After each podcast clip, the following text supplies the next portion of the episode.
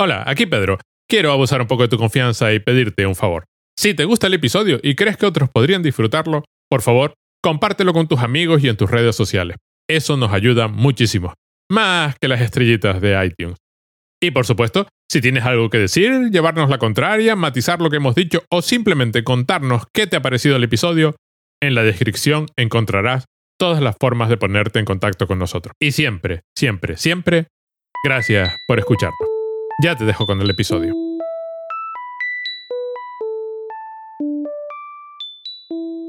Hablando de películas raras, la, semana, iba a decir la semana pasada, hace un mes hablamos de Joker, pero desde el punto de vista de nuestros oyentes es la semana pasada. De Joker o Joker, no sé pronunciar la C. Me puse ahí en plan. y hoy traemos una película que es de un señor que me sorprendió una cosa, un detalle, porque me fui a mirar en la Internet Movie Database detalles de esta película. Y vi que solo tiene 45 películas. El hombre.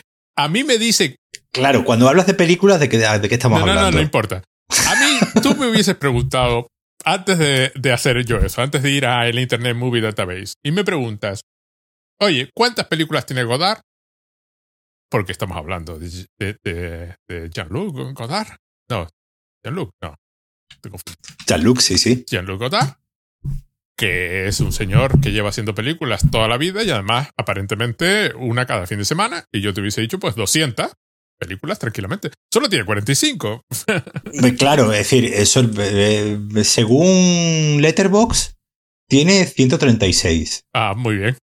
Porque claro, el Letterbox, digamos, entran desde videoclips hasta anuncios, hasta ah, todo lo que... Esa cifra me cuadra más. Y en IMDB, en IMDB, ¿qué dices tú? Que viene solamente 130. En, IMDB aparecen 130 de créditos como director. Sí, pero, pero dice de esta que es su película 45. Claro, será su película 45 como, digamos, largometraje estrenado en cines, tal cual. ¿Qué se llama El libro de imágenes, porque de entre todas las, las películas de Jean-Luc Godard que podíamos haber escogido, nos fuimos a una de de un señor famoso por hacer películas raras, una de las más raras. No, hemos eh, ido por la última que ha la hecho. La última que, que, ya puesto podríamos haber hecho, no sé, al final de la escapada o, la, o Weekend o cualquier, pero, o, incluso Yo te saludo María, yo qué sé. Una cosa así, un Godard. Yo solo he visto, habré visto cinco, seis películas de Godard en mi vida.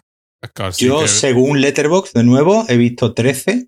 Vale. Pocas me parecen, como ah. diría a mí, hombre, es que son pocas, porque el hombre te ha visto ni una décima parte de lo que, de lo que anuncia en la, eh, según Internet Movie Database o la propia Letterboxd.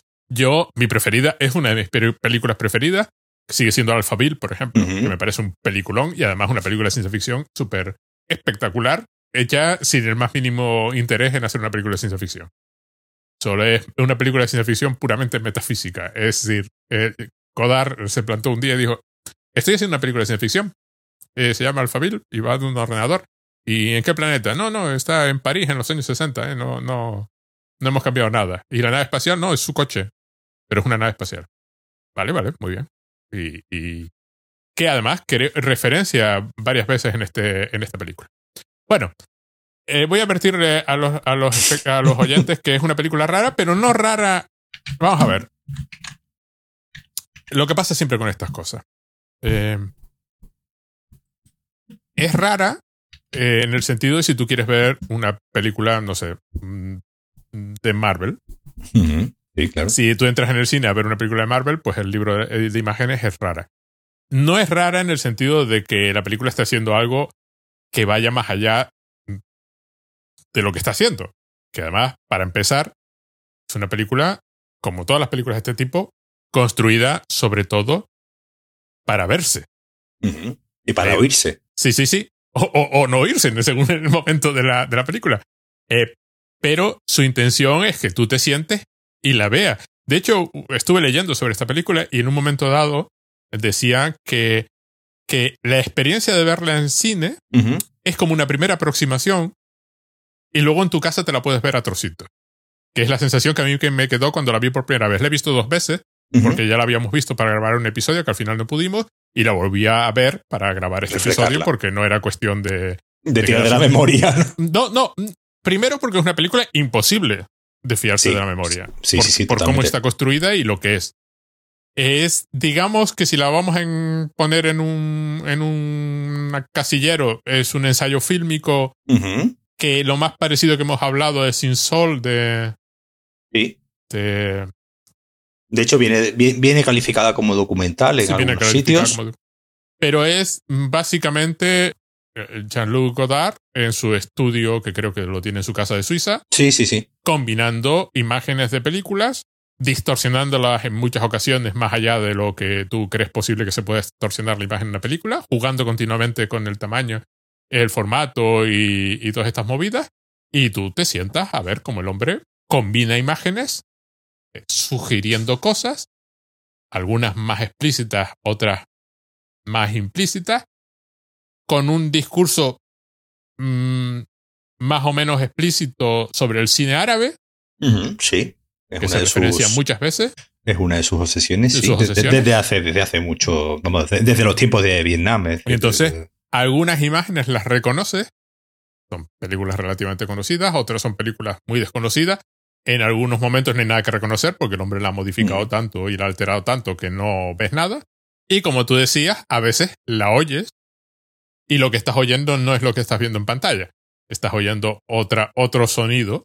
Hay citas de libros, hay reflexiones sobre las leyes, el Estado y este tipo de cosas, pero es una película que no te puedo contar el argumento porque para empezar no tiene el más mínimo argumento, no lo quiere tener. Es un ensayo filmado, su idea es que tú te sientas y lo disfrutes o no. O lo sufras. O lo sufras, pero entiendo que desde el punto de vista de Godard, cualquiera de las dos reacciones es perfectamente válida. Sí, claro. No, no, no tiene mayor interés. Es si, si no lo disfrutaste, pues guay. Y si lo disfrutaste, pues guay también. Es decir, no. Solamente has perdido 90 minutos. Bueno, 88. No, sí, no, tampoco... Es, tampoco es excesivamente largo. 88.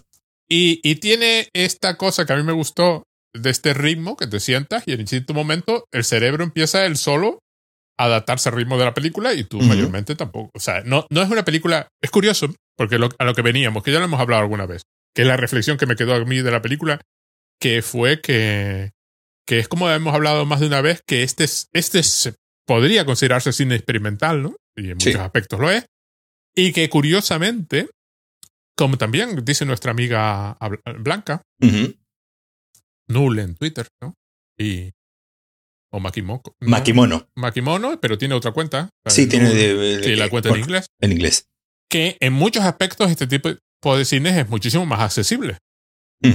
Porque solo te pide que te sientes a ver la película y a escucharla. No te pide que, que, que estés entendiendo una trama y está. No, no, te pide ni que estés de acuerdo con, muchas de las cosas que dice.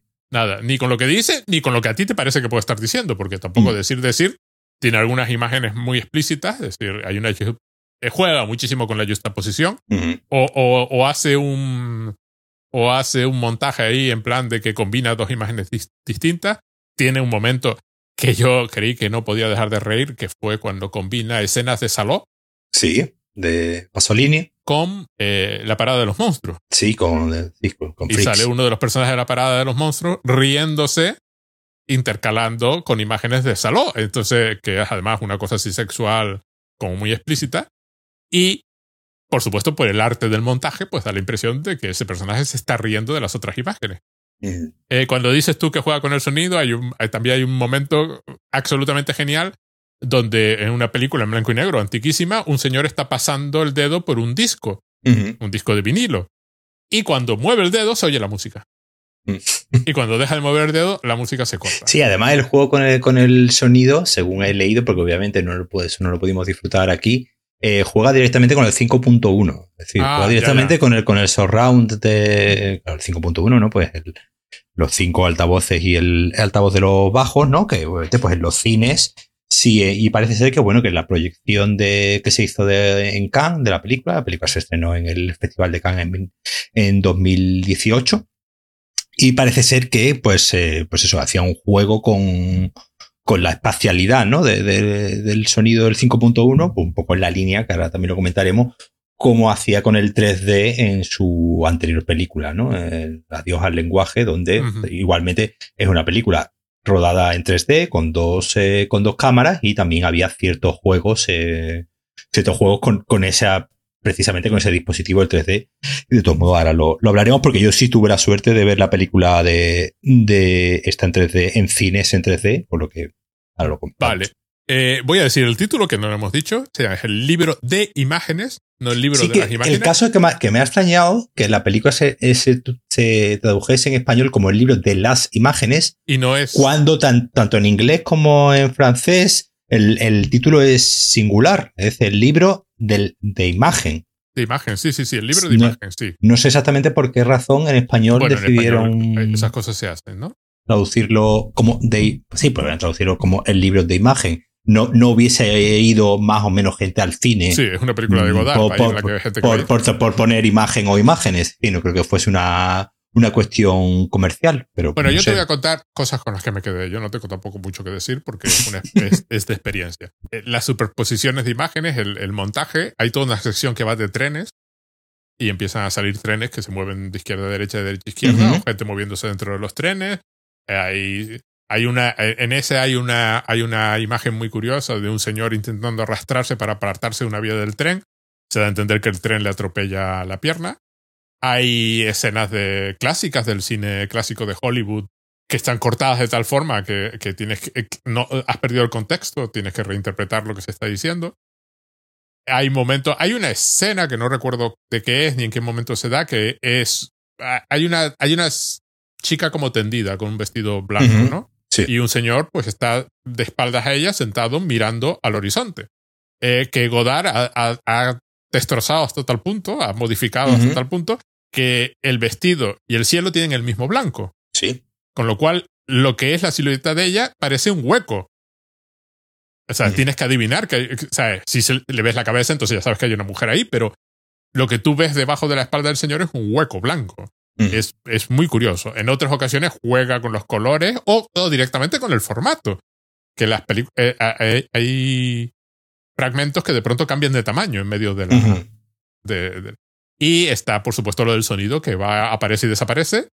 Los subtítulos que aparecen y desaparecen. Sí, también. Eh, hay momentos en que está hablando el narrador, que a veces es Godard, en otras ocasiones otra persona, pero que, bueno, tú lees los subtítulos y de pronto los subtítulos dejan de aparecer durante un tiempo y vuelven a aparecer. E incluso creo que hay un momento en el que los subtítulos, digamos, están mal. Sí, que, no, que no, que no, eh, yo tampoco tengo un gran dominio del francés, pero me dio la impresión que a veces incluso, vamos, eh, eh, van por otro lado corrigiendo, digamos, lo que ha dicho el, el narrador. Está dividida en partes eh, ah, creo que una de las partes se repite varias veces, la de remake. Creo que se repite, eh, que es la primera parte. Sí, tiene cinco partes, que son los cinco dedos de la mano, según parece eh, sí, ser. Porque además la imagen es, la, es una imagen clásica, la imagen del, del póster, ¿no? Es una imagen clásica esta del arte italiano, ¿no? No recuerdo cuál es, pero. Y, y además creo que la parte de remake, el título remake se repite varias veces. Empieza la primera parte en varias ocasiones. Las imágenes son diferentes. Y lo último, lo último, lo último es que eh, algunos de los títulos son, eh, no pueden ser más irónicos, como El espíritu de las leyes, que vamos, que, te que te partes de la risa. Y luego los comentarios sobre el cine árabe, que es una parte sorprendente que, que, efectivamente le gusta mucho. Y hay escenas rodadas eh, aparentemente para este para esta película. Sí, sí, sí, Se fue a Etiopía, no creo, o algo así. O bueno, usted fue uno de sus colaboradores, ¿no? Pero este es un. Este, ¿En qué medida este es un Godard diferente al, al, al de Breathless? O no sé cómo se llama. Sí, al final de la escapada. Al final de la escapada se llama en español. ¿O no es un Godard diferente y es el mismo Godard? Mm, vaya pregunta. Porque, ahora es un señor muy mayor. Un señor sí, sí, 88 años. Que. Que, que su, uno pensaría que un, que un director de cine, además como este, es decir, vamos a ver, eh, es tan icónico que hay un libro en español que se llama Me cago en Godard. Vamos, que, que, Es decir, Godard ya se ha. Es una marca, es una marca. Es una marca, pero ya ha pasado. Es decir, hubo una época en, en, que Godard era eh, cuando quería. Es decir, cuando querías dejar claro que tú veías películas raras, pues veías películas de Godard. Y ahora ha llegado ya al punto, se ha pasado esa barrera, ha pasado todas las barreras y ahora es el punto de cuando quieres decir que tú no ves películas raras, que te gusta el cine que se entiende, pues dices, me cago en Godard, ¿no? Y que además es muy malo Godard, ¿no? ¿En qué, en qué, en qué estamos? Porque yo, yo eso ya no lo sé. Yo, esto, esta película, las dos veces que la vi, fue una experiencia puramente sensorial para mí. Lo curioso que, que, que, pasa, que pasa aquí con este tipo de película es que para el. Obviamente depende de quién la vea, como todo. Bueno, está en filming, lo voy a decir. Sí, está en filming, ¿verdad? Eh, depende de quién la vea. Para, hay gente para la que este tipo de películas está ya superada. Es decir, esto no deja de ser pues, una paja mental eh, de cine experimental donde todo vale y, y que si esta película no, no viniese firmada por Godard, pues no la vería nadie. Y hay cierta parte de razón. Obviamente, esta película la estamos viendo porque es una película de Godard. Si yo esta película la hiciese tal cual, exactamente igual, eh, no la vería nadie y, no tendría la más mínima distribución, no se vería en Cannes, no, nadie la habría estrenado, a pesar de, los comentarios de, de, Bollero, que estaba justo leyendo una, una cita de, de Bollero en, en, el, en el país que decía que Dudo que nadie medianamente lúcido adquiere, distribuya y estrene el último verborreico onanismo mental del nonagenario Godard. Eh, pues, pues, se equivocó, obviamente, pues alguien la, distribuyó y la estrenó en cines. Mm, pues se estrenaría pues un par de, no sé, un par de semanas. Yo no tuve la oportunidad de, de verla en el cine porque creo, creo que directamente aquí, aquí no se llegó a poner. Eh, pero para mucha gente eh, este cine es el futuro. Esto es el futuro. Tú comentabas el, el, tema del tren eh, y, obviamente pues, el, tren como, como, símbolo probablemente sea uno de los más interesantes de, toda la película, ¿no? Todos sabemos el, el, la primera proyección, ¿no? La primera proyección de los ah, hermanos Lumière es, precisamente un tren, ¿no? Es precisamente eh, un, eh, precisamente la llegada, la llegada a la estación. Pero claro, el tren significa muchas más cosas, ¿no? El, tren, pues, por ejemplo, en las películas del oeste, otra que también salen, eh, creo que sale también alguna referenciada. El cine del oeste, pues, basa mucho de su, de su narración, de su narrativa, precisamente en la llegada del tren como símbolo de la civilización, ¿no? Como símbolo de, de, de, ese nuevo mundo que va, que va llegando y poco a poco va conquistando, ¿no? Va conquistando espacios y en contraposición al, al muchas veces precisamente volviendo al, digamos, al tema árabe que, que trata un poco también en la película en cierto, en ciertos momentos, precisamente es la falta, la, la, la, el que no haya eh, estructuras ferroviarias provoca, pues, muchas veces que estos países, pues, al contrario que, que los nuestros, que llevan ya pues doscientos y pico años de, vías ferroviarias que han provocado, que han propiciado, ¿no? Que haya una, una cierta evolución, pues precisamente que en estos países no haya instalaciones ferroviarias, pues obviamente pues lo que provoca eh, muchas veces el, el, retraso, ¿no? En la, a la hora de, del desarrollo de estos países como tú bien decías al principio, eh, ¿qué quiere decir Godard con, con esta película? Pues eh, eh, no, yo creo que es la pregunta incorrecta. Es decir, obviamente no, no, no hay que pensar. No, pero no, me no, no, me planteaba yo esa pregunta, ¿eh? Solo no, no, no, no, Era una forma. Claro, es la forma en que la que te la haces cuando alguien te ofrece una pregunta de este tipo. Es igual que el arte contemporáneo, todo arte contemporáneo. ¿Y esto qué, quiere decir? ¿Qué quiere decir? Claro, exactamente, pues como, como hemos dicho ya otras veces, es la pregunta, eh, es la pregunta incorrecta, pues obviamente, pues no, no, no, no es cuestión de que haya que haya eh, que querer decir, decir nada. Y también en un, en un mundo en el que estamos ahora mismo tan saturado de, de imágenes, ¿no? Donde el, el ser humano mm, ve más imágenes en un día que un señor de la Edad Media en toda su vida, si contamos como imagen un cuadro o una, o una pintura, pues obviamente el, el, batiburrillo de imágenes que tenemos en la cabeza es especial. Al final esto, no, esto en cierto modo se puede ver también como un, un cierto batiburrillo de, de, imágenes y en cierto modo nos está hablando, nos, a, obviamente a espectadores de, de, hoy, nos está hablando a espectadores del, del siglo XXI, donde el caudal de imágenes sin contexto, sin contexto, sin unión, sin, sin un, digamos, un sistema, ¿no? Que, la, que las, eh, que las ordene, eh, es parte de nuestro día a día, ¿no? Te metes en Instagram y empiezas a ver imágenes y otra imagen, otra imagen, otra imagen. El feed, de Instagram claro, Este, feed, este feed infinito de, imágenes descontextualizadas, pero, y que es una cosa que a mí siempre me, me, inquieta, es el, esta necesidad, que, que yo creo que, que, la, que la, muchas cosas, pero otros no las explicita, es esta, esta idea muchas veces de la necesidad que tenemos de, de que la imagen tenga una necesidad o no, no sabemos, de una cierta autonomía, ¿no? Es decir, que eh, estamos acostumbrados a, eh, claro, tú cuando subes una imagen a Instagram, una foto que has hecho, ¿qué es lo siguiente que haces? Ponerle un pie de foto.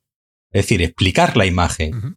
Añadirle a esa imagen un texto porque, digamos, hay una especie de, hay una especie de, de necesidad hay una especie de, impresión de que la imagen por sí misma no va a funcionar, ¿no? De que la imagen por sí misma, digamos, no va a expresar eh, lo que tú quieres que exprese. Entonces, no basta con poner una foto muy bonita del cielo eh, con nubes que hay, sino que tienes que dejar explícito en el texto de que esa, eh, de que esa imagen pues, son unas nubes y de que está nublado y que pues va a llover o lo que, o lo que sea. Claro, hashtag nubes, hashtag clouds, hashtag y 20.000 eh, hashtags. Digamos, esa, esa, esa, como digo, esa idea de que parece que la imagen por sí sola no es, eh, no es suficiente, ¿no? Que tenemos que, que, explicarla. Igual que cuando vamos a un museo y vemos un cuadro, pues nos acercamos y miramos el título, ¿no? Miramos el título y como la imagen y como el cuadro tenga un sin título, ya puede que incluso que no, pero tiene que poner sin título, no puede, no, no puede estar en blanco, ¿sabes? No puede, hay que, hay que dejar claro que el autor no quiso darle un título a esa imagen. Eh, aquí Godard eh, eh, contaba en una, en una entrevista que él, que él siempre primero se, le ocurre el título de la película y sobre el título de la película va desarrollando el resto. Obviamente esto pero lo más, lo más seguro es que sea mentira, como muchas de las cosas que dice Godard en sus entrevistas, que es famoso por decir una cosa en una entrevista y en la siguiente entrevista decir lo contrario. Él contó que, según, según había leído yo en una, en una entrevista, que, sí, que sí, que era el título de la que primero tenía otro título, que el título después cambió, que va, contando una, pues sus, cosas de, sus butades, ¿no? Como se suele decir, donde eh, parece un poco como que va diciéndole al entrevistador lo que quiere, lo que quiere oír, más que realmente lo que quiere él contar. Y él decía que, bueno, que se le había ocurrido el, título, que, que, que, señalaba, en, la entrevista señalaba lo del que, la, que fuese singular, que no fuese un libro de imágenes, sino fuese un libro de imagen. Eh, y a partir de ahí, pues eh, empezó a pensar, pues, como la imagen nos había. Eh, claro, lo que ocurre con, con estas, con este tipo de, de cine, la mayoría de las veces, es que, y en general, ¿no? Con el arte contemporáneo y sobre todo con el arte conceptual, es, es ese eh, que viene antes, ¿no? Si la imagen o la, o, la idea que quieres expresar con la imagen, ¿no? Que, viene primero. Porque claro, tú aquí eh, una cosa también muy interesante que hay, hay un cierto componente muchas veces incluso de aleatoriedad, ¿no? De, de, de, hay cosas que son incluso bastante random, ¿no? De que, que tú no sabes exactamente eh, eh, si eh, y un poco como, como, como, el, como el cine de, de, de, nuestra amiga Blanca, hay un cierto, una cierta parte donde se escapa a la... No, no, hay partes que son que le falta un milímetro para ser abstracto. Claro, que se le escapa y que se le escapa que yo, pues, pues bueno, obviamente me imagino que Godard estaría pues una tarde de noche en su casa fumando su puro y jugando con el Final Cut o el Premiere o lo que use para, para editar y pues obviamente empezaría a distorsionar, empezaría a distorsionar y llegaría algo y diría, pues nada, esto pues se queda, se queda así. Obviamente no estoy diciendo que, que, que, que Godard vaya pegando trozos de, de, película uno detrás de otro y cuando llegue al minuto 88 diga, ah, pues ya está acabado esto. Obviamente no, obviamente hay, hay una intención, hay una reflexión, hay, hay, hay un, hay un intento, obviamente, de, de, de expresar algo, pero primariamente, primariamente, yo creo que hay, como, como tú bien has terminado diciendo antes, hay un primer eh, apartado que es el simplemente visual, ¿no? El simplemente sensorial.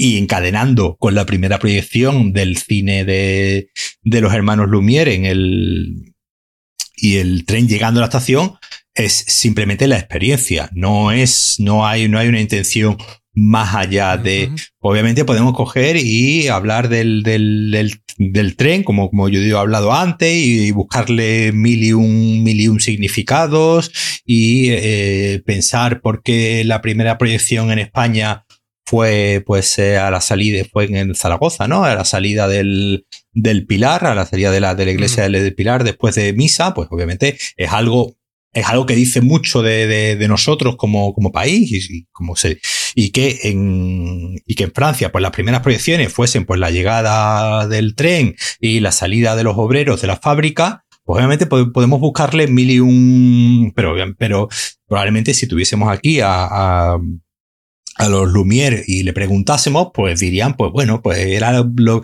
era lo que, vimos, vimos que iba a quedar bien, que iba a tener o teníamos a mano, iba que iba lo teníamos a mano. y finalmente bueno, lo, de la fábrica lo tenían a mano. Las mil y unas razones eh, intelectuales que podemos buscar muchas veces a ciertas imágenes eh, son más banales de lo que realmente pensamos. Obviamente, en Godard hay, un compromiso político, ¿no? Es decir, en, el, en este, este tema de prestar atención al mundo árabe, eh, es algo que él lleva haciendo desde hace mucho tiempo, no, no solamente al mundo árabe, sino que eh, en general, ¿no? A, a, digamos, todo lo que se sale de la órbita de lo que podríamos llamar Occidente, nuestro primer mundo, o eh, el, como lo, como, como lo queremos, la queremos llamar. Él, siempre ha estado muy pendiente de todos los conflictos que se han de, tú has mencionado antes hay una película, ¿no? De documental que son varios fragmentos de varios directores que se llama From Vietnam, desde Vietnam, donde eh, este hombre, el que has mencionado tú antes, eh, oh, de Sin Sol, eh, Chris Marker, Chris Marker participa y y una película, como digamos, pues obviamente de su, de su época, de, los años, eh, no recuerdo exactamente, 60, 70, eh, pues obviamente que está hablando de, pues del, del, conflicto de Vietnam y de cómo, y de la guerra de Vietnam y de, cómo pues el, mundo, el mundo occidental, digamos, tiene, tiene esa, esa especie de necesidad de librar guerras en, en lugares remotos donde no no nos afecte mucho. Al final lo que suele ocurrir con, este tipo de, cine, eh, pues obviamente lo puedes ver como, como, una serie de...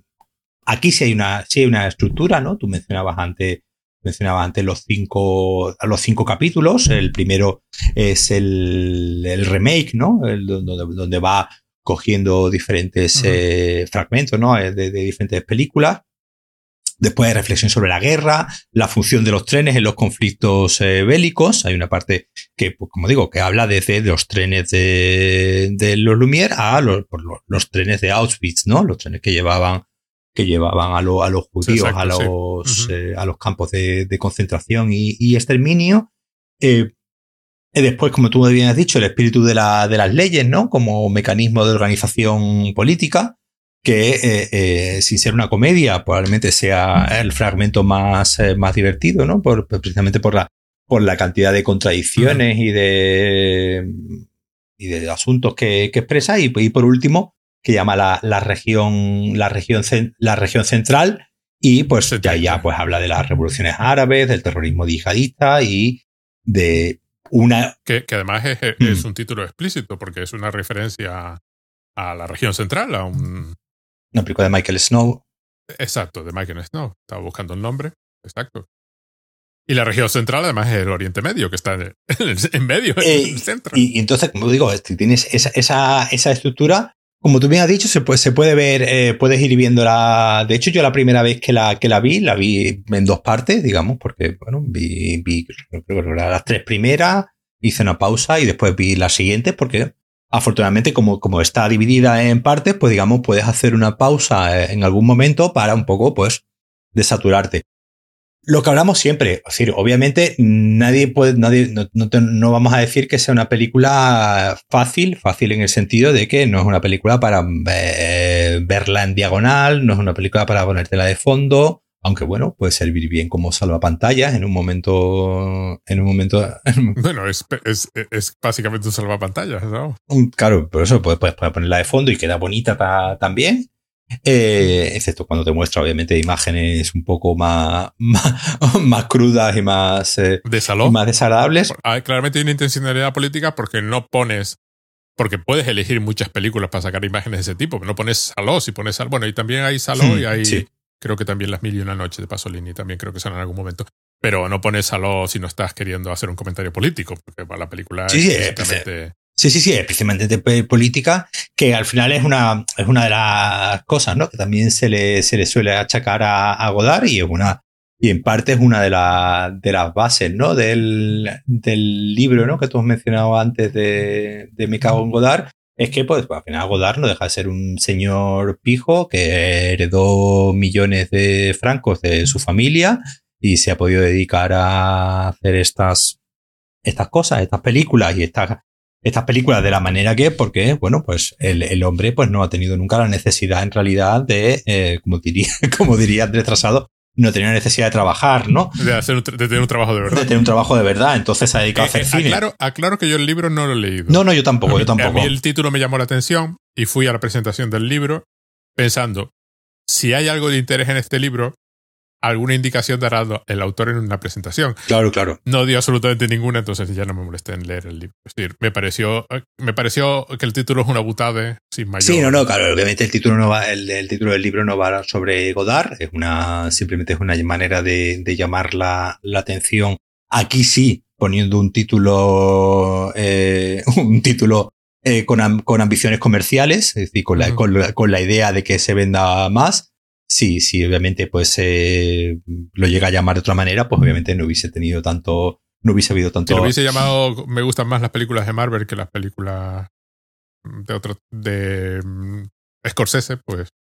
O bueno, a lo mejor hubiese vendido. Pero estábamos hablando de que Godard es un señor. También, eh, también me recuerda, pero bueno, tener millones y hacer las cosas depende de cómo las hagas. No, no, claro, es decir, hay gente que se lo gasta en un Lamborghini y él se lo gasta en hacer su. en vivir y hacer sus películas y, tal. Pues oye, cada, cada uno que. Pero era, ella era millonaria ya cuando las primeras, cuando. Es de, viene de familia. Porque él es suizo, ¿no? Él es suizo, sí. Él viene de familia. No sé exactamente, pero sí, vamos, su familia es, una familia eh, adinerada. Pudiente, ¿no? Pudiente y eh, digamos, en, un cierto, en un cierto momento, eh, he dicho antes 80, estoy que es del 30, tiene, he dicho antes, no sé por qué te he dicho 88 años, el, tiene, claro, tiene 91. Sí, sí, sí. Claro, 88 años tenía cuando hizo esta, esta película. Ahora mismo tiene 91. También recuerda, en eso también recuerda a Chris Marker, que hasta el último momento estaba haciendo ahí, sus cosas. Y además es un, es un hombre que tiene teléfono móvil, que usa la tecnología, es decir, que le edita ¿no? sus propias películas. Él ha pasado de, de editar en celuloide a, a, de hecho, algunas de sus películas de los años 80 empezó a experimentar con el vídeo, es decir, cuando, cuando se, cuando se, se hablaba de, de, de videoarte, ¿no? Cuando, cuando, cuando se, se utilizaba ese, ese, término que ya obviamente ya ha desaparecido, ¿no? el video, el, el videoarte, pues es una cosa de los, de los 70 y los 80, eh, ya bueno, los 90 como mucho, y él, pues en su momento estuvo con el vídeo, cuando ya empezó, digamos, los teléfonos móviles y, la imagen digital, pues igual que Chris Marker se apuntó al carro y, siguió experimentando con ella. Entonces es un señor que, digamos, siempre ha tenido esa especie de, de espíritu, de espíritu joven, ¿no? De, digamos, eh, pues eh, seguir siempre buscando ¿no? nuevas nuevas formas que al final, volviendo a la pregunta que tú hacías, ¿qué queda del Godard de, del, del año 60 o 58 o del 60, sí, del final de la escapada? Pues yo creo que es el mismo, es el mismo simplemente en otro tiempo. Es el mismo, es, el mismo, es, el mismo.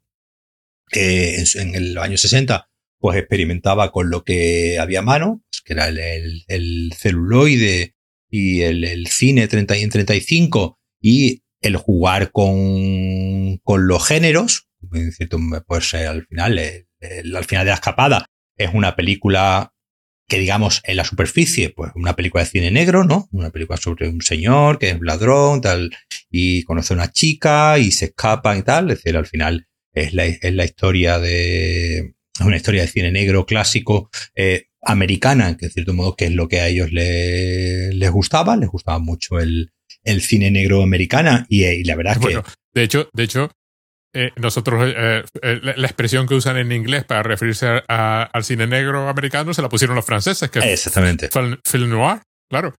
Se la tuvieron que inventar los franceses, claro. Claro, ellos, porque ellos, porque ellos hicieron mucho, hicieron mucho por legitimar ese, ese cine, ¿no? Ese cine que estaba, que en Estados Unidos estaba visto, digamos, como un cine de, pues, para público, de derribo, digamos que no, que no tenía. No era, un, género de Hollywood, además.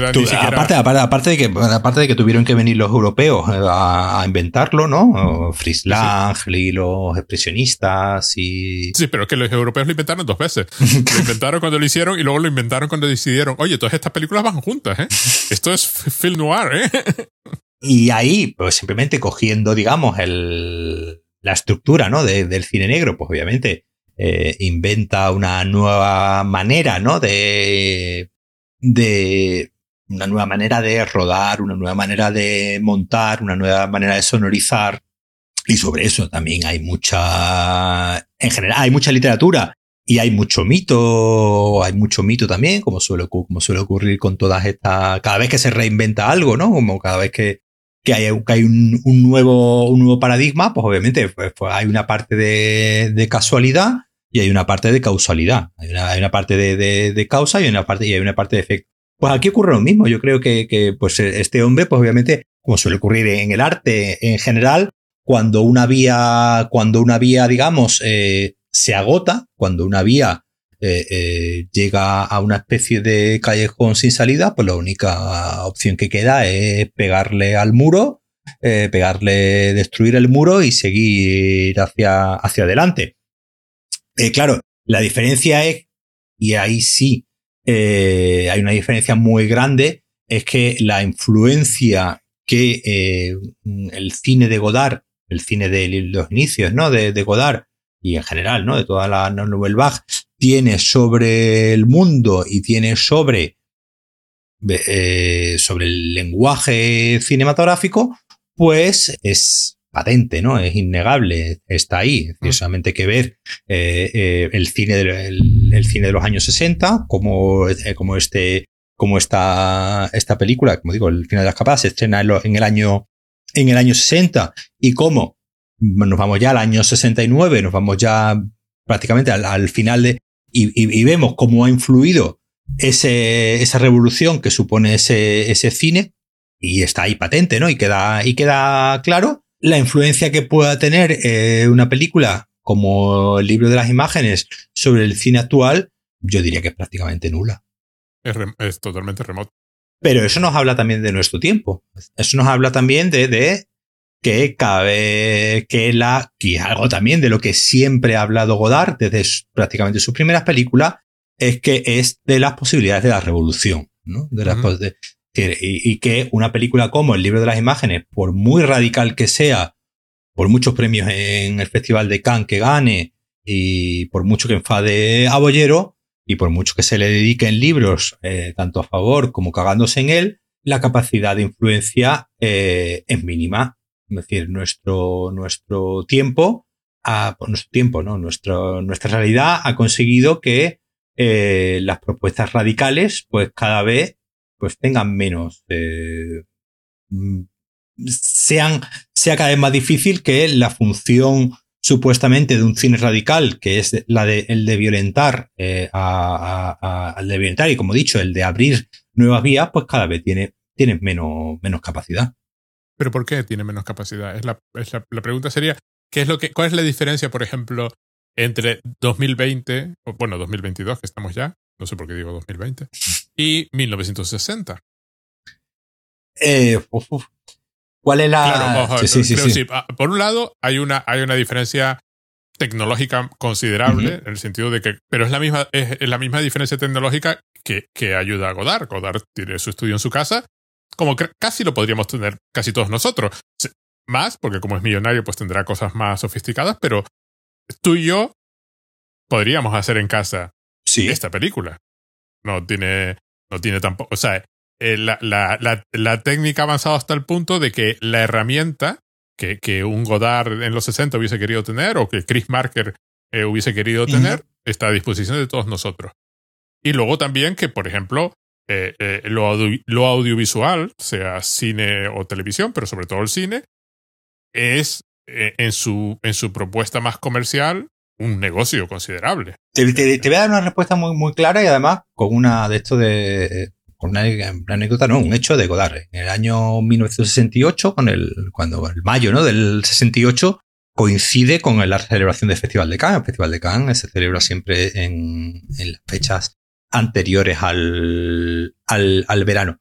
La raíz de las, eh, de las manifestaciones ¿no? de mayo del, del 68, todo esto es una, una gran cantidad de directores, ¿no? Muchos eh, liderados por, por, eh, eh, por Godard, consiguieron parar, ¿no? Consiguieron parar el, la celebración del Festival de Cannes, ¿no? retiraron,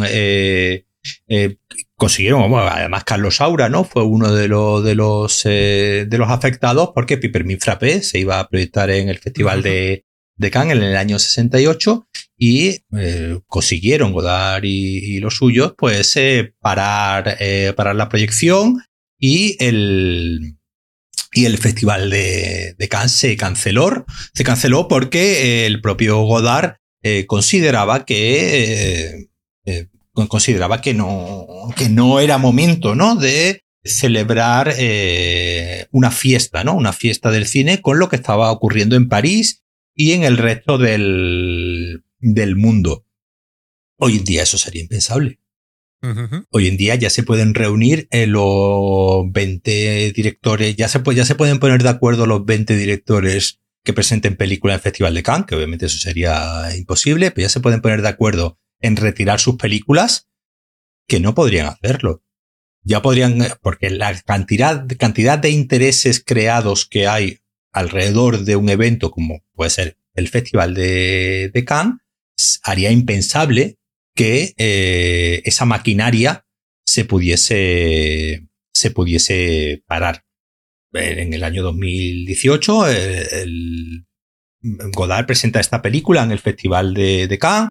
Él no asiste a la, a la proyección porque dice que no quiere participar del circo, tal y cual, pero la película está ahí. La película está en competición, le dan un premio, él recibe un premio y graba un vídeo, un selfie, graba un vídeo con su móvil y lo proyecta, ¿no? En el...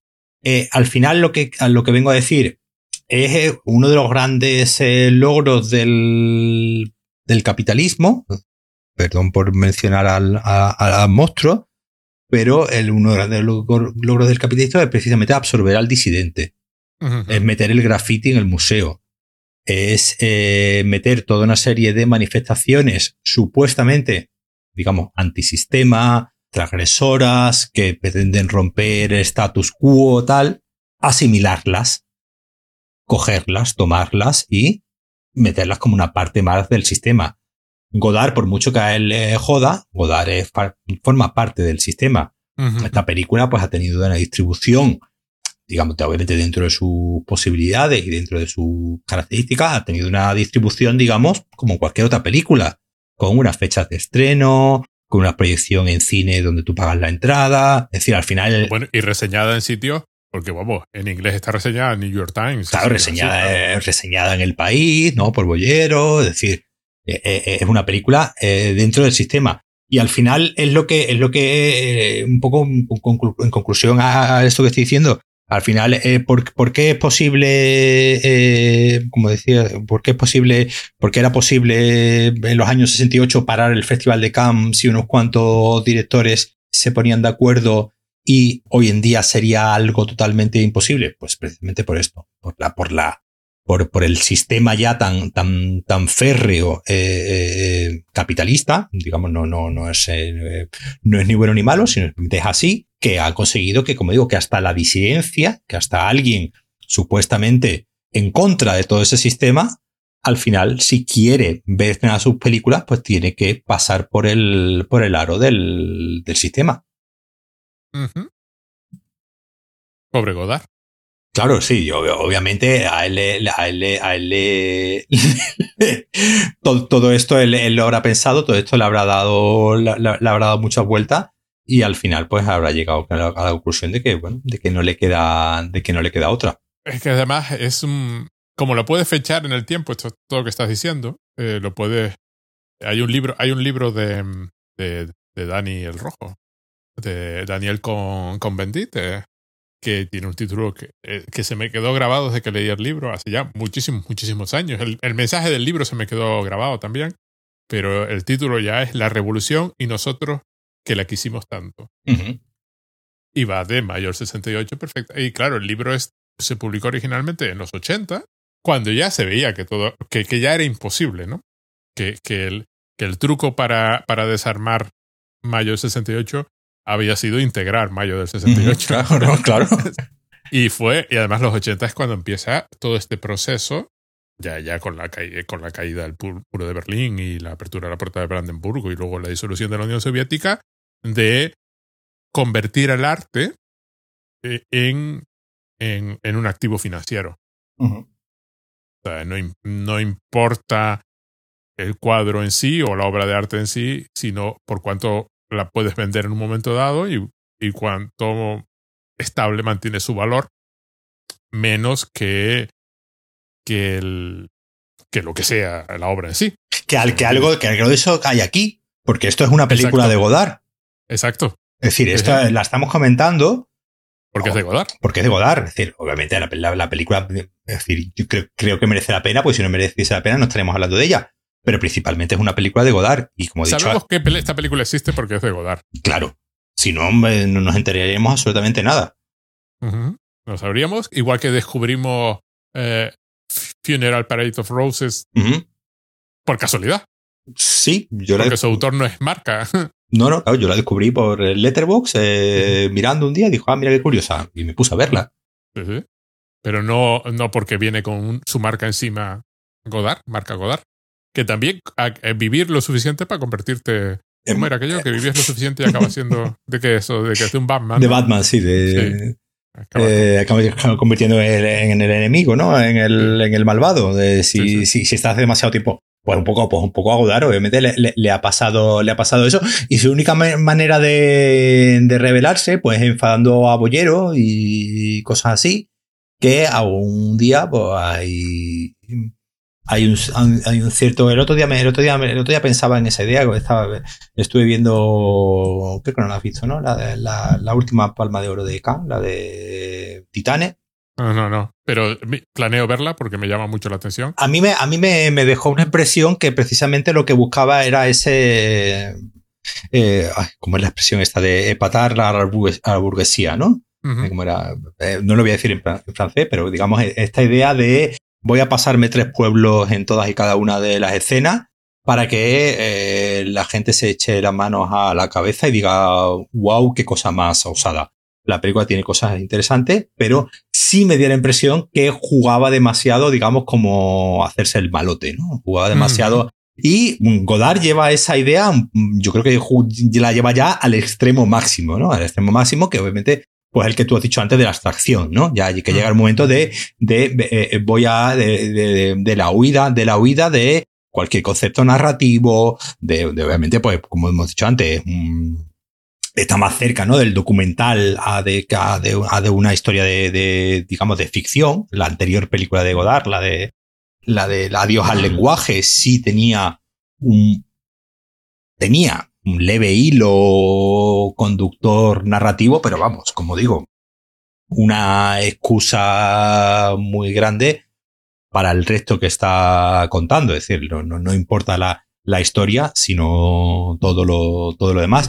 Y yo creo que pues, probablemente ya, como digo, con sus ochenta y tantos años, esta es la manera que tiene de, de ir un poco, pues, eh, pisando callos eh, y revelándose eh, ante el mundo ante una revolución cada vez, cada vez más imposible y sobre todo también porque hay otro, otra, otra idea importante por, por lo que esta película no digo que no sea relevante, pero obviamente no, no tiene capacidad de influencia, que es la atomización ¿no? actual mm. de, de, de, todas las esferas culturales. ¿no? Eh, Eh, ya hay, hay podcasts sobre cualquier tema que te pueda imaginar, sobre Corea, sobre tecnología, sobre. Estoy haciendo me parece que estoy haciendo un listado de los podcasts de Conda, ¿no? Pero podemos hacer un listado de los podcasts de Conda y tenemos una variedad impresionante. Exactamente. Entonces, al final, que eh, siempre tú entras ahí y podrás encontrar el podcast que más se ajuste a tus necesidades. Obviamente, hace 15 años tú le dices a alguien que vas a hacer un podcast sobre runners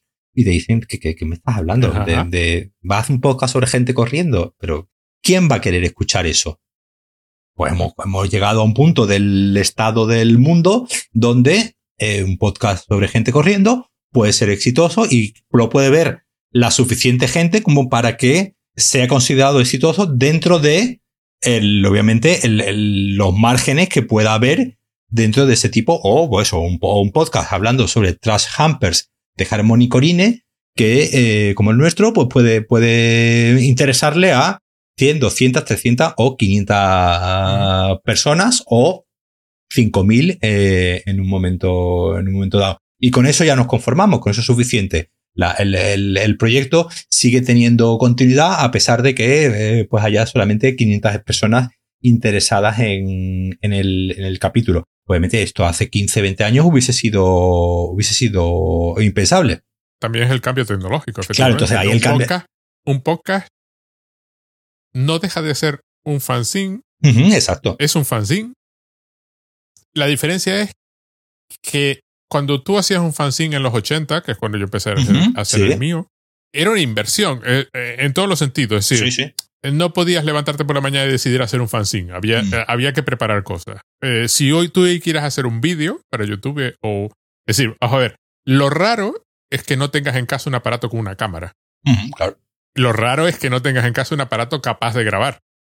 Esa es la situación extraordinaria. Es decir, la persona que en su casa no tiene los medios tecnológicos para hacer ahora mismo cualquiera de esas cosas. O que tengas un aparato, un, aparato para escribir. Sí, sí. Porque, porque pues, en muchas casas incluso podía ser más normal que hubiese una cámara de fotos a una máquina de escribir, por ejemplo. Sí, Estamos hablando de, lo, de los años 80 era más normal tener una cosa que, la otra. Entonces, hacer un fanzine te, probablemente, eh, eh, pues ya te requería tener una máquina de escribir para tú teclear esa, esa cosa. Exacto, sí, sí, esa, que prepararlo, es decir, no, era, no, era, inmediato como se y es una Y es una herramienta que no, que, que no una herramienta ubicua que hubiese en todas las casas, no en toda la casa. En mi casa no había máquina de escribir, nunca, nunca ha habido. Y entonces, eso plantea, claro, hoy es tan fácil que, claro, por supuesto, hacerte un, un podcast de tu tema, un canal de YouTube, cualquier cosa, pero sobre todo un podcast que, que es puramente grabado, es inmediato.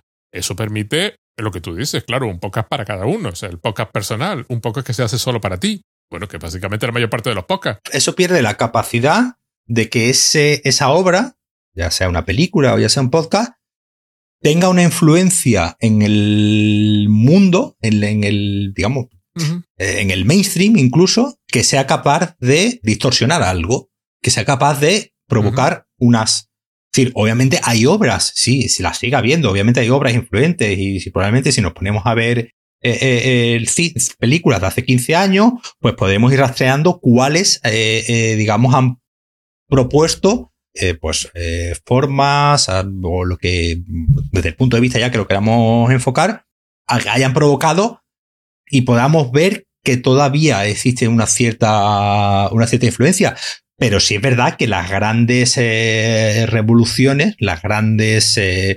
movimientos eh, sísmicos que de repente afectan a, ya hablando solamente dentro de, centrando solamente del cine, cada vez es más difícil, cada vez es más difícil que surja un Tarantino que, que sea capaz de reformular todo el cine de una época y de provocar eh, una miriada de imitadores. No hay imitadores de Zack Snyder. No, pero, ya, ya.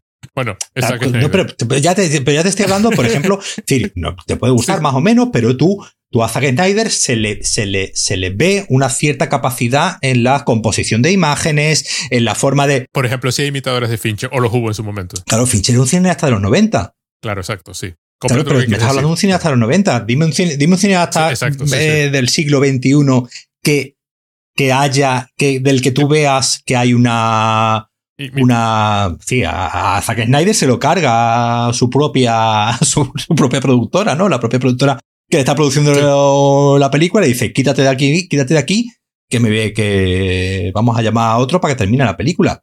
De, independientemente de eh, que no, nos guste más o menos, pero eh, eh, hay un sello de, identidad. no, lo, lo, que hemos hablado mil veces ya. ¿Qué sello de identidad tienen las películas de Marvel? Precisamente su sello de identidad es la falta de sello de identidad. ¿no? que, no, que no, que no, que, que, ninguna desentone por encima de la, de la otra. Y bueno, cuando, y cuando desentonan es la menos taquillera. Claro, cuando desentonan es la, menos, es la menos taquillera. Entonces, al final, claro, esa, esa, esa capacidad, la, la, yo creo que la, que la, que la hemos perdido. Si hay cierta, si hay, si hay, eh, yo por ejemplo, claro, yo, yo por ejemplo si vería por ejemplo TikTok como un lugar que está propiciando una nueva forma tanto de producir como de consumir. TikTok es tremendamente interesante si te gusta la imagen. Exactamente, es un, sí es un lugar y, eso, por ejemplo, yo lo noté con, con mi hija, ¿no? Cuando, cuando, cuando al principio, la primera vez que se instaló la aplicación, ella, ella se instaló Musicali al principio, cuando era simplemente una, una, una aplicación simplemente de hacer bailes y, y coreografías. Todavía sigue el tema de las coreografías. Eso ha quedado que al TikTok, bueno, para que, obviamente para, que no lo sepa, es una aplicación donde prácticamente tú vas editando sobre la marcha, ¿no? Tú vas, eh, pues no sé ahora mismo si creo que sigue siendo así, ¿no? Sí, tú vas sobre... Tú, no, puedes subir vídeos. Puedes subir vídeo, pero al principio no podías subir vídeo y tú, digamos, tenías que hacer el vídeo sobre la marcha y, digamos, hacer el montaje del vídeo conforme lo iba grabando, ¿no? Iba, iba grabando como una especie de plano contra plano y lo iba, y lo iba grabando, podías descartar, pero digamos, no tenías la posibilidad de un programa de edición donde tú, digamos, eh, podías alargar, cortar y tal. Al poco tiempo de, usarlo, los vídeos fueron cada, fueron, al principio, pues era lo típico de ir imitando lo que otros hacían, pero llegó a un hashtag que se llamaba aesthetic. Y el hashtag aesthetic eran, eh, pues, vídeos abstractos. Eran, eran vídeos donde tú, tú no veías, pues de repente grababa el grifo, el, agua del grifo cayendo, cayendo, pero muy de cerca, de forma que se veía. Y entonces empezó a hacer prácticamente vídeos experimentales con, con 10 años. Mm. Con 10 años estaba haciendo, estaba haciendo, obviamente por mera intuición, estaba viendo.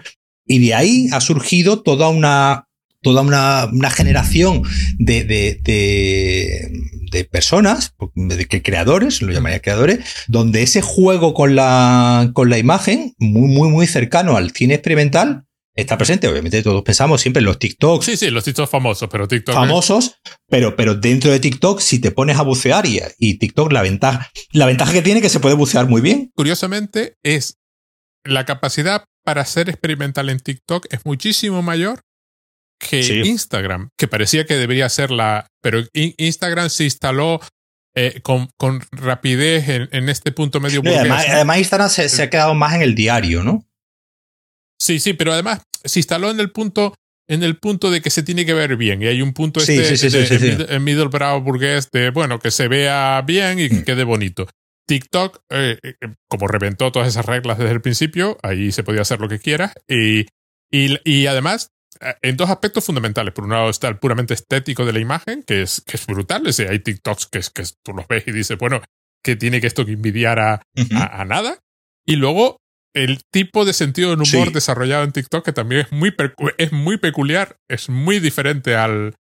Desarrolla un humor propio. Y muy, y muy cercano a lo que propone aquí al principio Godard. Es decir, cuando él habla de cuando él eh, eh, al principio digamos, como que plantea, ¿no? Este, este método expresivo de, del remake y la, la, apropiación y tal. Eh, eh, hace un par de días mi, mi, hija me, me, mandaba un TikTok sobre no sé qué frase de película que de repente se había hecho viral y estaba un mogollón de gente, yo no, no recuerdo mismo cuál era, eh, eh, y estaba un mogollón de gente haciendo usando ese un fragmento concreto, no recuerdo si era de una canción o de una película, una frase en concreto, y, estaba toda la comunidad haciendo vídeos solamente con ese, con ese, con ese fragmento de audio. Y, Eso pasa periódicamente. Y obviamente cada, y obviamente cada uno ya dándole pues, pues, pues, pues su, vuelta. Y además ves la cadena. de, de, modificaciones, ves, ves, las mutaciones a medida que se están produciendo. de pronto, además les pasa cada tres días, se pone de moda una frase, todo el mundo empieza a hacer vídeos con la frase famosa o con un diálogo o una cosa así, cada uno introduce su variación y ves de pronto la explosión cámbrica de mutaciones sobre, ese, sobre esa frase y te quedas maravillado de... Claro, pero la, pero la capacidad que pueda tener, pues, entiéndase, un vídeo de TikTok, un vídeo de TikTok de cambiar algo, pues está por ver, porque claro, yo no sé, yo no sé si, claro, es decir, eh, nuevamente estamos con lo que hemos hablado antes, al final son todos pequeños micronichos, ya no son ni, ya no son ni nichos, son micronichos donde eh, eh, si tú si tú quieres ver, si tú no quieres ver esa parte de TikTok, puedes no verla.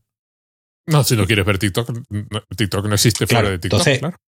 Puede existir en Twitter alguna vez, puede existir en... Sí, sí, porque obviamente, obviamente pues hay vídeos que se hacen virales y se cuelan y se van, y van yendo para un lado y para otro. Pero la capacidad de, pues como digo, pues en un momento dado, cuando se estrena una película, como al final de la escapada, de que esa película se vea en un lado, en otro, la capacidad, pues yo qué sé, pues el, el, rupturista, ¿no? Del cine de Buñuel, cuando hace un perro andaluz, que la gente mm, eh, tira verdura sobre la pantalla, la capacidad de que una obra de teatro, pues, eh, yo qué sé, como Ubu Rey, eh, provoque protestas de tal y cual, o eso ya hoy en día es impensable a, no ser que, bueno, pues que seas Will Smith y te levantes y le des un tortazo a alguien. Eso es lo que ahora mismo ya nos, nos violenta. Nuestra capacidad de ser violentados desde algo, desde algo como, como el cine no pasa de, no pasa de, de, un, de un, tortazo a, un, a un cómico. Así, a un cómico. No, lo demás da, da un poco igual. De hecho, eh, lo interesante de TikTok es si, si Vamos a ver. El, otro día estaba leyendo una tesis. Hay un, hay un libro que no recuerdo ahora el título, que se, bueno, se, acaba de publicar en español, pero es un libro del año 50 y pico. Y es un análisis de, de cómo la cultura popular de masa, pero claro, nosotros estamos acostumbrados a pensar, pues, porque Spider-Man es cultura popular o Superman es cultura popular, no voy a, no por mencionar a Marvel, o Star Wars es cultura popular, pero no es cultura popular. Alguien la fabricó. Es decir, no es una historia cuando alguien me dice que los, que los superhéroes son la mitología moderna, ¿no? Este tipo de cosas, sí, pero es una mitología con copyright. Alguien es dueño de todos esos personajes. Y tú no puedes montarte una historia de Superman o, una, o tu propia historia de Batman, a menos que lo disfraces muchísimo para que dejar claro que no es, ¿no? No es popular en el sentido de que surge del pueblo.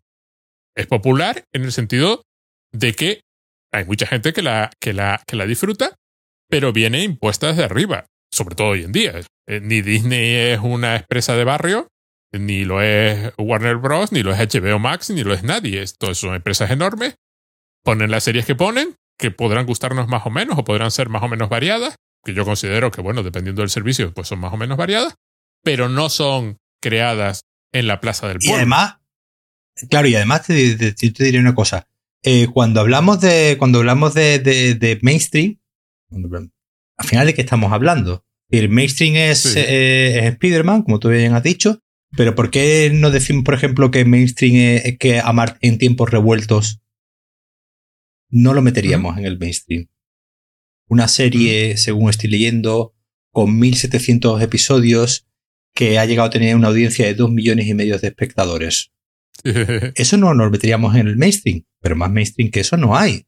No hay, exacto al final, eh, y esto, esto es un tema del que ya hemos anunciado de que vamos a hablar el día que el British Film Institute salga a la lista. Salga la lista. El, canon tiene mucho de también de, obviamente de inventado, porque es, inventado, pero tiene mucho también de conveniencia.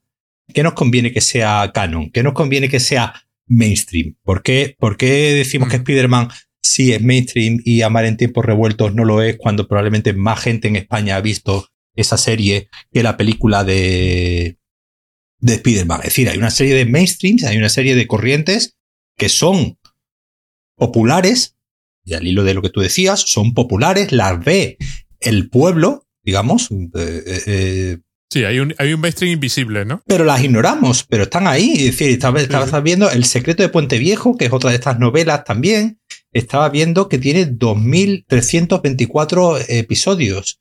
Sí, si tiene 2.324 episodios, ¿por qué era suficiente gente viéndola como para que eso siga siendo rentable para, para seguir eh, produciéndolo? Según leo, pues un, un, millón y pico de espectadores en 2020.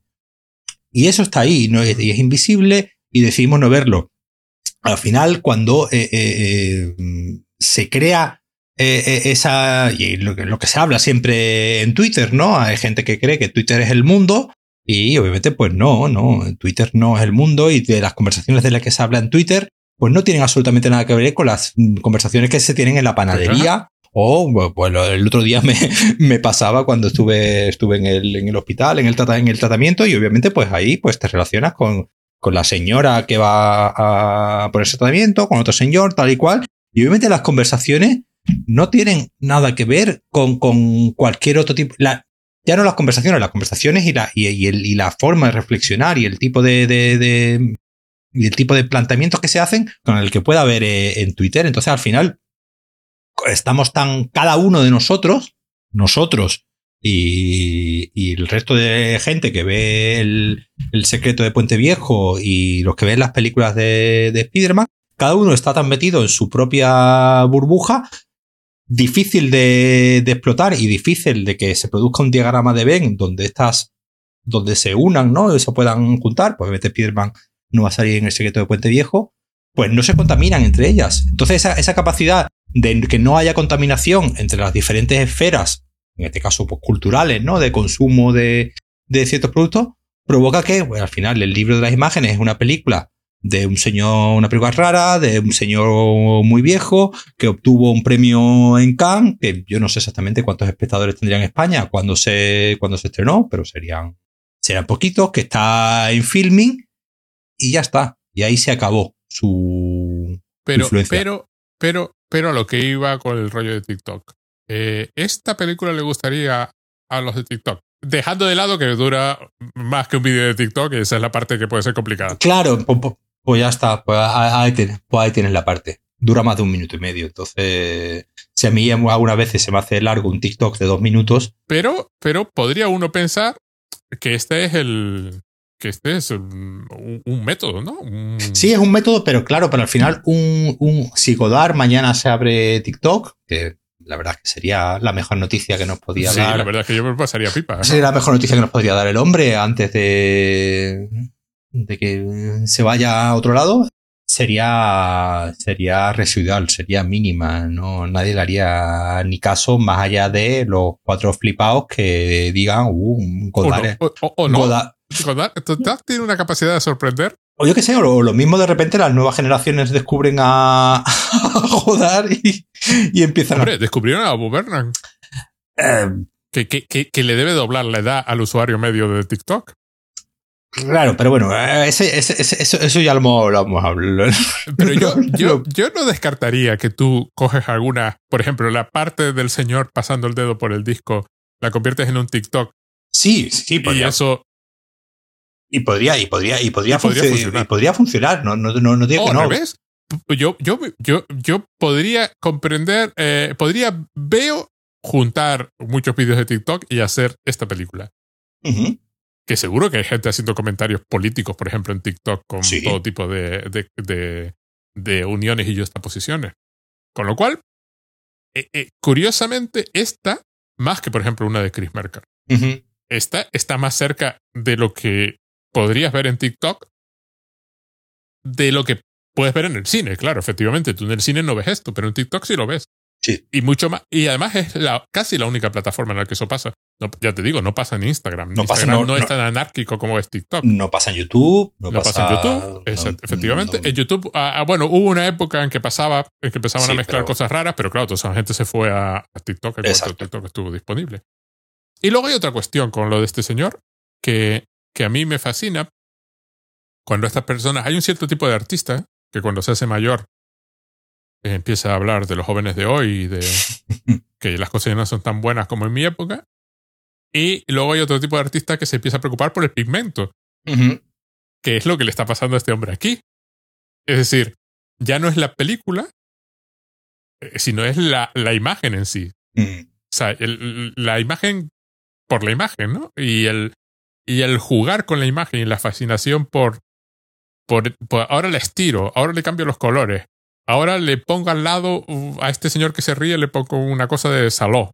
Y, claro, pero, un chiste, ¿no? Pero ahí, ahí, ahí, obviamente ahí está el artista, eh, que por un lado, digamos, parece que se preocupa, ¿no? Por, por ser comercial, ¿no? Es muy, muy habitual en todo lo. Es muy habitual, ¿no? En todos los artistas que. Y vamos a poner un ejemplo que todo el mundo va a entender.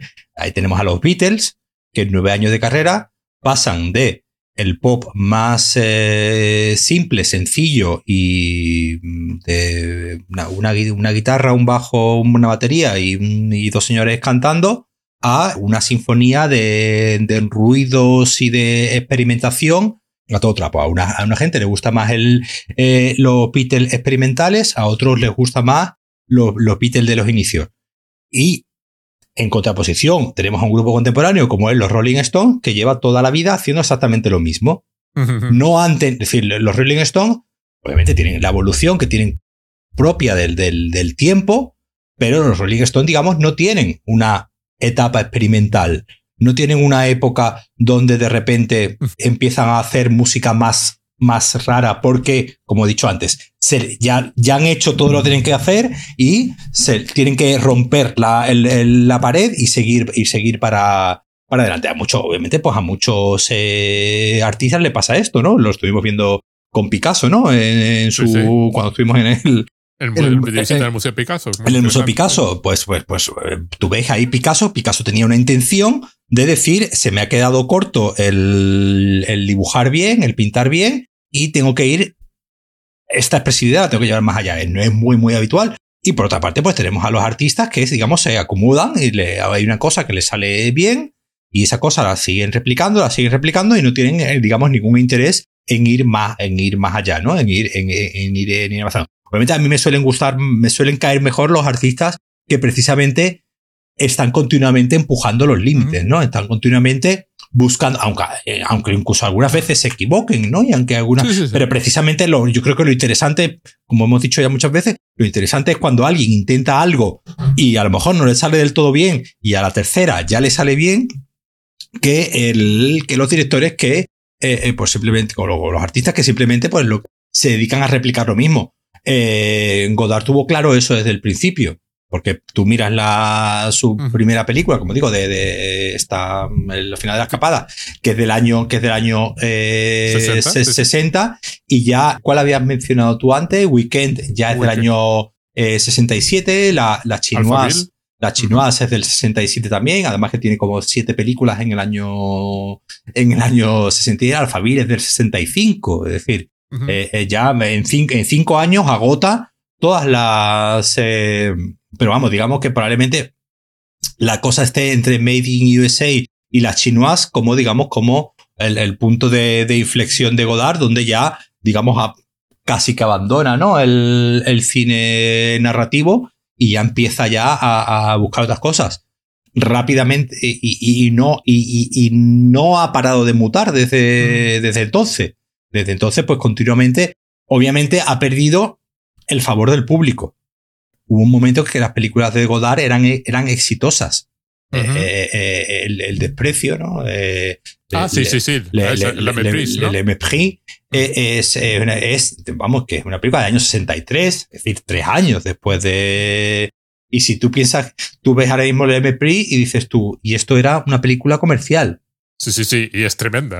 Y es tremenda. es tremenda. Es decir, las cosas que hace el tío. Las cosas que hace, las cosas que dice, las cosas que plantea. Y esto, era el, esto era el planteamiento de, en el año 63, de vamos a encargarle una película experimental a este señor. Y cuando le dicen que Brigitte Bardot tiene que enseñar un poco más de carne porque está en el contrato, eh, y tiene que enseñar un, poco su carne, porque al final es lo que la gente quería ir a ver. La gente quería ir a ver pues a Brigitte Bardot pues coge, eh, tira a Bardot desnuda en una cama, le dice, bueno, cuéstate ahí boca abajo, y empieza a ponerle luces raras, empieza a ponerle, ya que vas a sacar a, Brigitte Bardot de, ya que te obligan a sacar a Brigitte Bardot desnuda, pues eh, vamos a, él dice, bueno, pues voy a hacerlo de la manera más, digamos, original y, nuevamente rara, ¿no? Que se, que se, que se me ocurra. Eh, Pierrot Le Fou es del 65, es decir, que como digo, que, que este hombre en, en cinco años agota eh, agota todas las posibilidades. Y claro, ¿qué, ¿qué, haces a partir de entonces? Pues obviamente, pues seguir, eh, seguir para adelante a costa de perder eh, el favor no solamente del, del, público, sino obviamente el favor de gran parte de la, de la crítica. Por muchos premios que le diesen en Cannes a, a, esta, a esta película, hay una parte de la, de la crítica, un poco en cierto, en cierto en cierto modo, como estos señores que eh, sí que dicen lo de hay que ver los jóvenes de, de hoy en día, pues obviamente dirán, hay los jóvenes de hoy en día y hay, hay que ver eh, Godard, qué tío más pedante, pretencioso, me cago en él, este, está intentando hacer la revolución y no deja de ser un, payaso, que es un poco que es un poco el planteamiento del libro aquel. Pero es, es, es interesante. A mí me encantan estos señores. 91 años que tiene. Un, señor eh, que, me, que, me, gusta también mucho y que me parece muy interesante y con el tiempo ha perdido y, un director eh, americano. Ah, hay dos, hay dos. Uno es eh, del que tú viste hace poco y yo tengo que verla, que es Steven Soderbergh. Es un señor que, que, que, que el hombre hace película, que lo mismo te hace una película, un drama con, con Meryl Streep para HBO, obviamente, pues te dicen de trabajar con Meryl Streep, pues no vas a decir que no va a decir que no, ¿no? Pasas un rato con ella y seguro que tiene que ser muy, muy interesante, o como te digo, o te hace cualquier película rarura de las que tiene. Y otro señor que, que, me, que a mí me gusta mucho por, por cómo ha ido, y se nota en que, en que, sus películas cada vez se, se han ido espaciando más, es Michael Mann.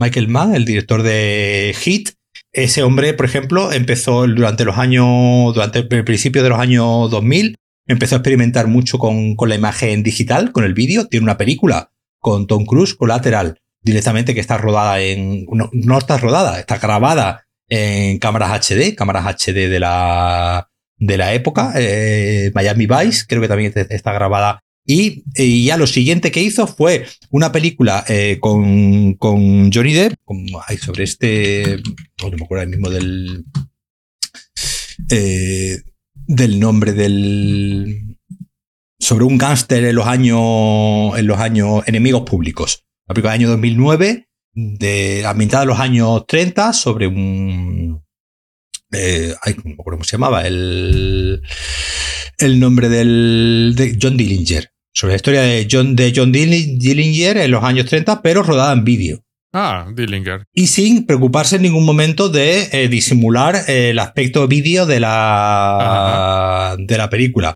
Obviamente la película fue un fracaso absoluto, nadie quería ver eso y desde, entonces este pobre hombre pues eh, vive en una especie de, de, ostracismo donde cada vez le resulta más difícil hacer, hacer películas. Y precisamente porque ha ido en, una radical, en un uso radical de la imagen, en este caso de la imagen, de la imagen vídeo, que, que, obviamente es lo que a él le, le, interesaba, el, el, en este caso, pues por, en, enemigos públicos, el, el, expresar, ¿no? Esa especie de, claro, tú la imagen vídeo la tienes asimilada, digamos, a una especie de contemporaneidad, ¿no? Lo que está grabado en vídeo es de ahora. Claro, tú ves una película grabada en vídeo, pero con gente disfrazada y ambientada en los años 30, y obviamente la disonancia mm, mental que provoca eso, eh, eh, claro, es, la gracia, pero la gracia obviamente le costó un dinero a la, a la, productora. Entonces le dijeron que ya estaba bien de gracias y que entonces desde, esta película del año 2009 el hombre solamente ha hecho una película más. Eh, y una película muy interesante, muy interesante también, que es su última, su última película. Que precisamente que era sobre hackers, eh, eh, Black Hat, eh, con, con, el Chris Hemsworth, con, con Thor de, de, protagonista, que era una película sobre hackers. Sobre hackers. Entonces, eh, tú imagínate la película de acción sobre hackers. Claro, un hacker está sentado todo el rato.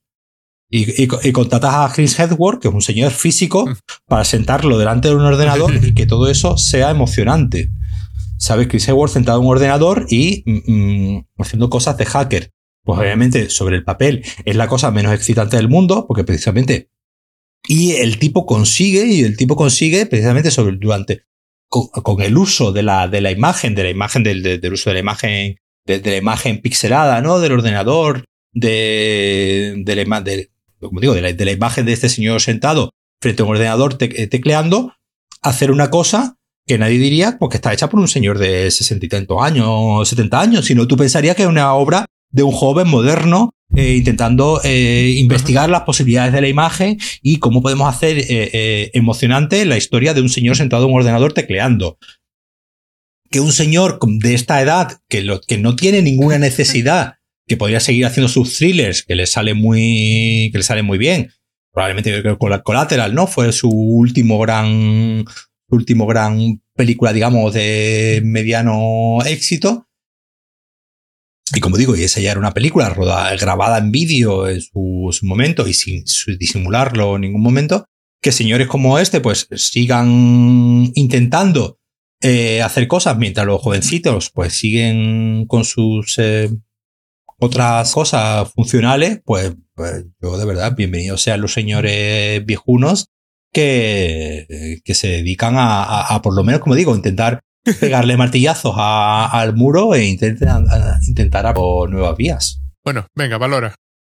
Te dejo valorar a ti porque yo no tengo nada que valorar. A mí me gustó simplemente, pero es una experiencia. Claro, te sientas a verla. Como, hecho, lo bueno es que como son cinco capítulos, pues como digo, pues si, un día, si te apetece ver cada día un capítulo y, y, tomártelo como una serie, que vas viendo un capítulo, están marcados, ¿no? Los capítulos, es decir, que no, que, pues si te quieres ver cada día 20 minutitos y, ver, y verlo como una serie, vamos, eh, en cinco días te la tiene, te la tienes vista. De hecho, es en realidad la forma de verla. Porque, porque vista de corrido, se acaba todo confundiendo. Verla por trocitos y luego levantarse e ir a pensar o a prepararse el café o, lo que sea. Eh, sería una forma ideal de ver una película así. Y además, como serán menos de 20 minutos por, eh, por sesión, no te da tiempo tampoco a, desesperarte y decir qué está pasando aquí, no, entiendo nada. Mm.